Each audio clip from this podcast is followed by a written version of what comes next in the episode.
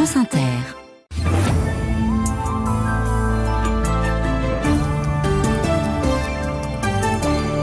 Et c'est l'heure de votre journal, Éric Delvaux. Bonsoir. Bonsoir Thomas, bonsoir à tous. Au sommaire ce soir. La 64, toujours bloquée au sud de Toulouse par des agriculteurs en colère. Gabriel Attal l'a dit aujourd'hui. Il veut que les agriculteurs puissent vivre de leur travail, mais rien ne dit ce soir que ça suffira à calmer les esprits.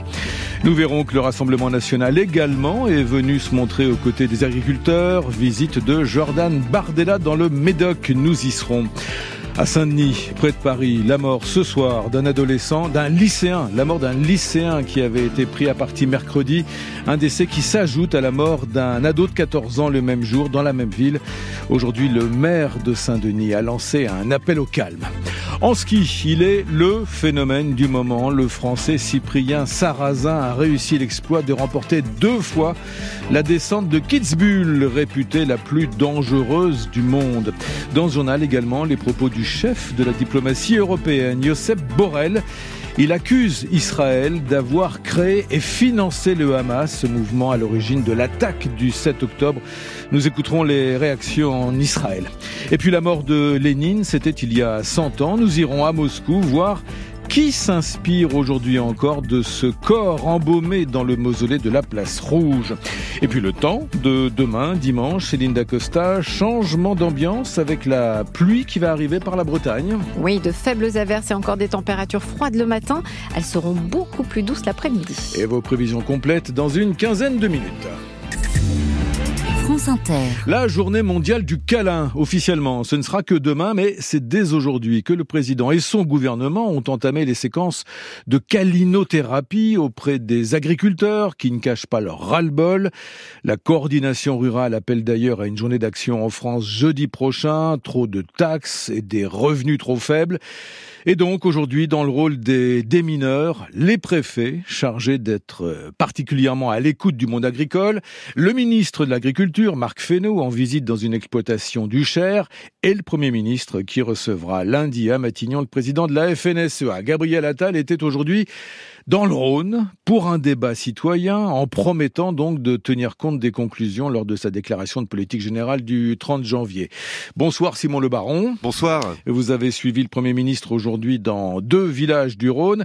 À Saint-Laurent-d'Agny, près de Lyon, le Premier ministre a été interpellé par un agriculteur, justement. Et ce n'est pas un hasard hein, si le sujet arrive dès la première question. Je voudrais partager les inquiétudes du monde agricole. Je pense qu'on commence à en parler un petit peu. Nous avons de nombreuses exploitations qui s'arrêtent sur notre commune pour cause de retraite, mais aussi pour des, c'est aussi des personnes de 30-40 ans qu'on voit arrêter, qui abandonnent. C'est un arboriculteur maraîcher installé près d'ici à Chabanière qui est au micro. Je finirai en vous disant qu'à force de laver plus blanc que blanc, ça devient transparent. La fin du monde agricole est proche si vous ne réagissez pas. Micro dont Gabriel Attal s'empare prestement. Il ne veut pas, comme il le fera après, prendre plusieurs questions à la fois. Pas de temps à perdre pour tenter de rassurer le monde agricole. Je tenais évidemment à, à vous répondre tout de suite puisque c'est un sujet absolument majeur. Et je le dis que je prends très au sérieux. Emmanuel Macron a fixé la ligne, moins de normes, pas trop de contraintes environnementales. Le Premier ministre fustige d'ailleurs les écologistes. Parce qu'on a malheureusement tendance, dans certains discours politiques, à entendre des choses qui sont absolument inacceptables. Non, les agriculteurs sont pas euh, des bandits. Non, les agriculteurs sont pas des pollueurs. Non, les agriculteurs sont pas des euh, personnes qui torturent les animaux. Les agriculteurs, ils aiment leurs bêtes, ils aiment notre terre, et ils aiment leur pays. Gabriel Attal qui recevra lundi à Matignon les syndicats FNSEA et jeunes agriculteurs. Pas de doute, cette colère qui monte inquiète le gouvernement. Et inquiétude du gouvernement qui voit effectivement les agriculteurs toujours mobilisés malgré le froid glacial, notamment sur l'A64, encore bloqué aujourd'hui comme depuis trois jours au sud de Toulouse. Et il n'y a pas que le gouvernement qui s'est préoccupé aujourd'hui de l'avenir des agriculteurs. La socialiste Carole Delga, présidente de la région Est, venu sur les ronds-points apporter son soutien aux agriculteurs et au Rassemblement national également. Jordan Bardella était aujourd'hui dans le Médoc pour la tête de liste RN aux européennes de juin prochain. L'Union européenne contribue à la mort des agriculteurs français à Kérac, donc village situé à 30 km au sud-est de Royan. Reportage de Paul Barcelone. C'est le symbole de la colère des agriculteurs. Panneau retourné à l'entrée du village de Kerak. Ça dit qu'il y a euh, aujourd'hui le cri d'un peuple français qui ne veut pas mourir. Alors pour se montrer à son chevet, Jordan Bardella chausse des bottes. Ah, je commence à m'y connaître en race de vache. Mais derrière ces sourires de façade, des éleveurs exaspérés, fatigués, épuisés par des règles insupportables. Jean-Samuel Hénard est le président de la FNSEA en Gironde. Ça a vraiment fait déborder un vase qui était déjà trop plein et aujourd'hui, euh, plus rien n'arrêtera les agriculteurs. Euh, ils sont vraiment exaspérés. La France n'a pas besoin d'avoir des émeutes comme, on a pu connaître. fait, il faut que le ministre arrive à nous trouver des solutions. Et puisqu'il n'est pas ministre, Jordan Bardella propose une autre solution. Un bulletin de vote Rassemblement national le 9 juin. Je pense que ces élections européennes sont un enjeu de civilisation. Voilà. Et parmi cet enjeu de civilisation, il y a celui de demeurer dans les années qui viennent une grande puissance agricole. Parce que la France, la nation française, a toujours été une grande nation agricole, ça fait partie de notre héritage. Et j'aimerais que euh, Emmanuel Macron et M. Attal se rendent compte, en fait, euh, de la violence de leur politique à l'égard du peuple français. Capitaliser sur la colère des agriculteurs est une chose, la faire fructifier dans les urnes en est une autre. C'est le défi auquel veut répondre le Rassemblement national. Reportage de Paul Barcelone. Le maire de Saint-Denis, près de Paris, a lancé des appels au calme aujourd'hui. Rassemblement ce matin à la mémoire d'un adolescent de 14 ans. Il s'appelait Sedan, poignardé dans le dos mercredi. Le maire de Saint-Denis, donc le socialiste Mathieu Hanotin, a pris un arrêté pour interdire les attroupements sur la voie publique euh, jusqu'à lundi. Dans cette ville de Saint-Denis qui connaît un regain de violence depuis plusieurs jours. Et d'ailleurs, ce soir, un, un lycéen de Saint-Denis est mort. Il avait été grièvement blessé également mercredi, Benjamin Recouvreur. Oui, un jeune de 18 ans, majeur, il s'appelait Farid, violemment agressé aux abords de son lycée mercredi matin avant de passer une épreuve de bac blanc. Il a été frappé par plusieurs personnes, souffrait d'un traumatisme crânien. Il est décédé en début d'après-midi. La mairie de Saint-Denis parle ce soir d'une opération qui s'apparente à une expédition punitive, expression que ne reprend pas le parquet de Bobigny. À ce stade, aucun suspect n'a été identifié ou interpellé. L'annonce de la mort de ce jeune homme intervient donc après un hommage rendu ce matin à Sedan, adolescent de 14 ans tué dans une station de métro à Saint-Denis mercredi le même jour. Le maire de la ville, Mathieu Hanotin, a évoqué ce contexte ce matin lors de ce rassemblement. On a la multiplication de violences interquartiers depuis une semaine.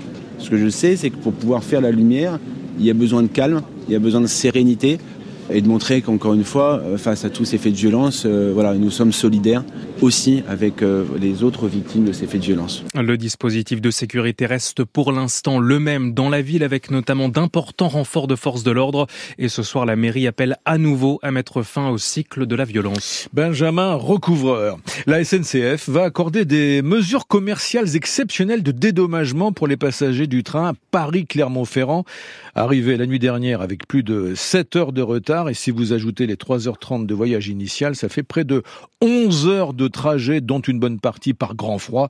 La compensation sera donc de 200% du prix du billet. 700 passagers sont concernés. Deux hommes ont été présentés aujourd'hui à un juge d'instruction antiterroriste à Paris. Les deux hommes interpellés mercredi sont soupçonnés d'avoir participé en Corse à une dizaine d'incendies ou dégradations criminelles revendiquées par le groupe Jeunesse Corse clandestine. Les faits ont été commis ces deux dernières années. France Inter, Éric Delvaux. Au moins cinq gardiens de la révolution, c'est-à-dire issus de l'armée idéologique de l'Iran, ont été tués à Damas, en Syrie, donc, dans une frappe israélienne contre un bâtiment où se tenait une réunion de chefs proches de l'Iran.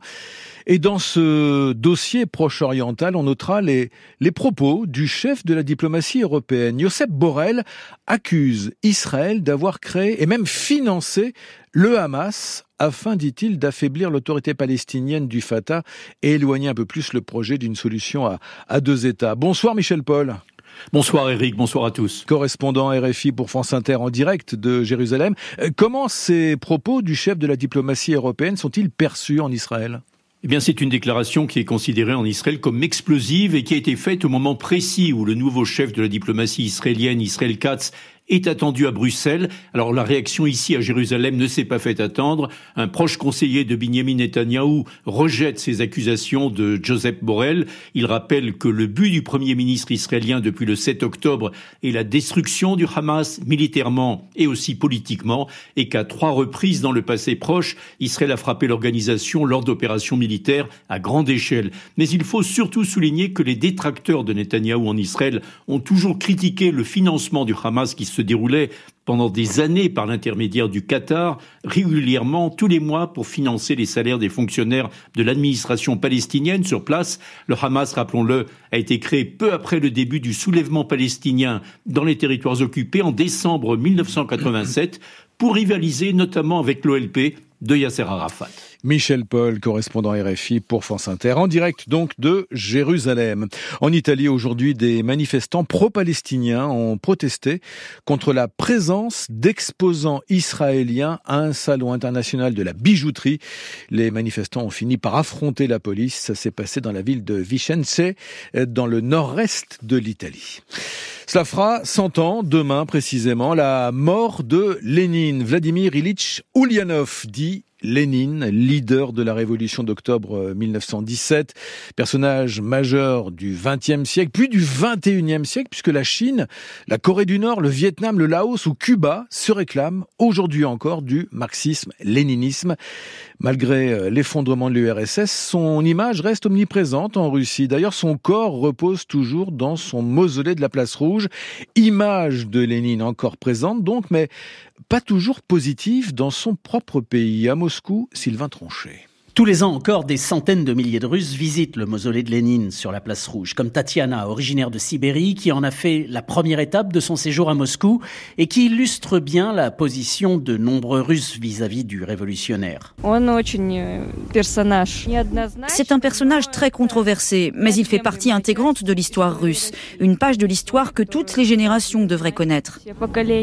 Vladimir Poutine lui-même a dit que Lénine n'était pas un homme d'État, selon lui. Le pouvoir actuel a plus d'égards avec Staline, considéré comme le vainqueur de la Seconde Guerre mondiale, l'actuel chef du Kremlin a néanmoins écarté l'idée, maintes fois évoquée, de sortir le corps de Lénine de son mausolée pour l'enterrer. La Russie n'est pas prête pour ce genre de révolution, estime Yan Raczynski, qui dirigeait l'ex-organisation mémoriale liquidée par le pouvoir. Malheureusement, il n'y a pas eu de remise en question sérieuse du passé en Russie. La Russie, la nouvelle soi-disant Russie, a décidé de se placer en successeur de l'Union soviétique. Or, déboulonner Lénine, c'est remettre en cause la légitimité de l'existence de l'Union soviétique. Aucune cérémonie officielle ne sera organisée pour les 100 ans de la mort de Lénine. Seul le Parti communiste célébrera l'événement. Moscou, Sylvain Tronchet, France Inter. En sport, il est l'homme du jour, le skieur français Cyprien Sarrazin, sacré descendeur le plus rapide de la planète. Il a réalisé l'exploit de remporter un exceptionnel doublé à Kitzbühel en Autriche, écrasant la concurrence au terme d'une course un, peu folle, après une descente, une seconde d'avance à l'arrivée. Remporter deux fois en deux jours cette descente de Kitzbühel, la plus prestigieuse, mais aussi la plus dangereuse au monde. On n'avait pas vu ça chez un Français depuis 1995. À l'époque, Luc Alphand était sur les skis.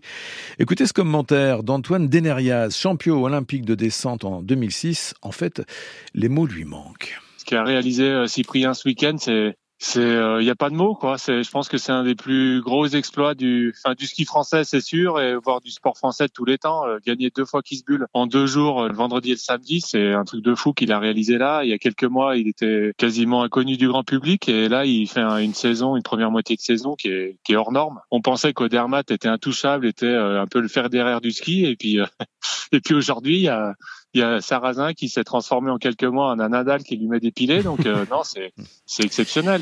Allez, tennis, l'Open de tennis de Melbourne euh, en direct la nuit en France, compte tenu du décalage horaire. Et cette nuit, donc, débuteront les huitièmes de finale.